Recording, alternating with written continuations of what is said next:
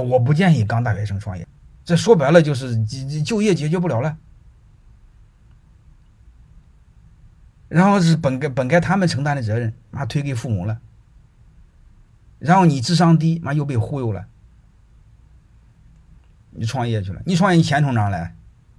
你给你爸妈要，你爸妈一共二十万养老钱，结果他奶奶全被你花了，啊，你重新打工，你重新再打工，结果你父母的养老钱没了，祸国殃民。